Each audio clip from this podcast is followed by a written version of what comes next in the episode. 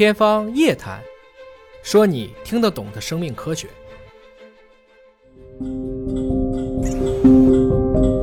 这个楼整个是一个梯田，就是按照云南红河州的哈尼族梯田来来建的。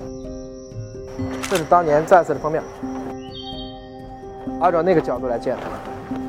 所以我们一直说，生命和建筑之间，它本身应该有非常多的一些有趣的联系。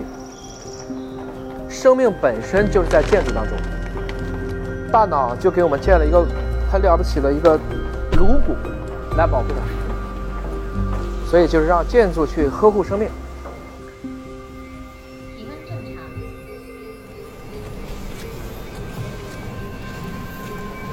在人类的寿命大幅度延长以后，命会比钱重要。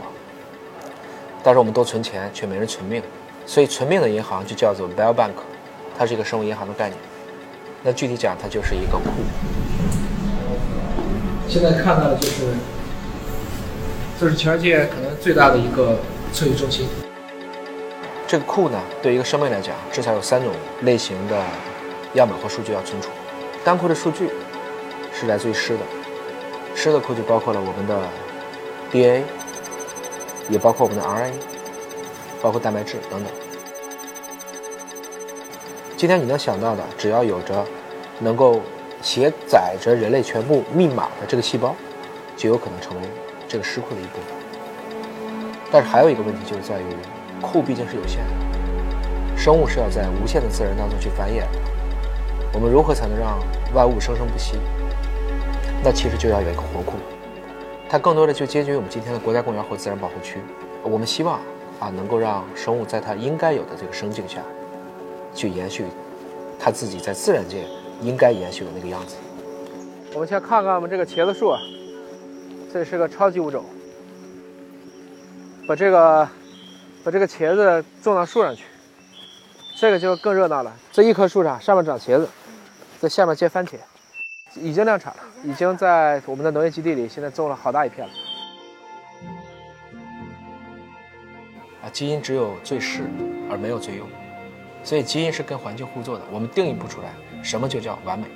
新冠疫情可能催生了大家对生命科学的一种渴望和理解。其实核酸检测就是基因检测，只不过你检测的是病毒的基因。今天，可能我们每个人都会知道这个病毒原来会变异。原来这一次新冠的这个疫情，使得全世界所有的国家几乎都无一幸免。或多或少都感染了，我们都没有办法做一个看客。地球就这一辆车，其实你是乘客。我们的神经系统、免疫系统和内分泌系统是共作互作的，这几个系统的互作，它带来的一个核心问题就是在于，其实你只要动念，你的激素就会变。所以有非常多的疾病是想出来的，是气出来的，这些。你看起来每一天的这种点点滴滴的积蓄和积累，它都会在基因上有所反应，甚至可以通过我们的遗传延续给下一代，形成稳定至少稳定两代以上的表观遗传。也就是说，人还是要开心的，不然这种情绪都写在了你的生殖细胞里，还会往下一代去传递，都会以另外一个方式影响你周围的人。我们这里还有天鹅，我们这里当时天鹅就选了几种。有白天鹅，有黑天鹅，还有黑颈天鹅。实际上是告诉大家，当第一只黑天鹅没有从澳大利亚运到欧洲的时候，大家谁都不相信。运来了以后，所有人都眼见为实了。这可能会启示我们：其实你对科学，如果你什么事情都只相信眼见为实，那这个世界多无趣啊！华大基因董事长汪建，六十七岁去了这个马里亚纳海沟，那个是我目前已知的地球最深的地方。一万零九百零九米，我们很惊奇的发现，在一千个大气压的海底，竟然还有生物，而且是很多都是我们想象不到的。比如说八千米还有鱼，狮子鱼；九千米还有囊虾；到幺零九零九的深海，还有海狮。所以这样的一些物种，给我们带来一些启示，就是生命总会找到出口，它会有它自己的方式去生存。我们今天所栽培的大量的物种，都是所谓的我们叫驯化的物种，但是我们有非常多的好的基因，是来自于野生的品种。华大最近跟云南农业大学，一会儿我们也会看到，跟胡凤英教授合作的多年生水稻，它的这个亲门有一株是长胸野生稻，这也是一种野生稻。所以我们可以往好的方向想，保护生物多样性，就使得我们任何一个物种都可能在这个地球上生活得更好，不管是它自己生活得更好，它可以为人类服务得更好，都对。另外一个角度想，我们如果让物种的单极化，就这个就种这一个物种。那它带来一个问题，可能就是我们过分的去依赖这个物种。往小的说，影响生态；往大的说，影响国和国之间的未来，它可能就会变成一场粮食之间的战争。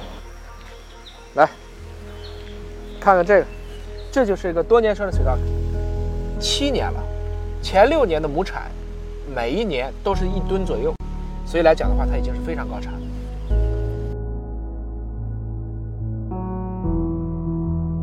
科技。本身是中性，用科技的人心，才有所谓的善恶，才有所谓的危险和安全。没有人文的科技是危险的，但是不发展科技，所谓没有科技的人们一定是愚昧的。我们为了跟愚昧斗争，心必须是光明的。